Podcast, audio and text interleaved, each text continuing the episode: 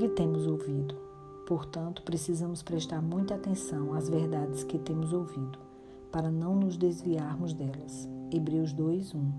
Se um barco não está amarrado apropriadamente ao cais, ele ficará à deriva, sujeito à corrente da água ou à força do vento, mesmo no ambiente calmo.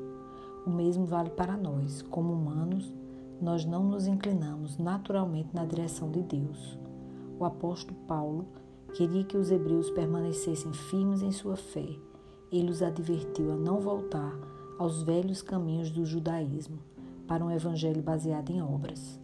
A obra de Cristo, sendo ele superior aos anjos por causa da sua essência, porque ele é o Filho de Deus, nos garante que nós não precisamos mais nos preocupar em ter que pagar pelos nossos pecados.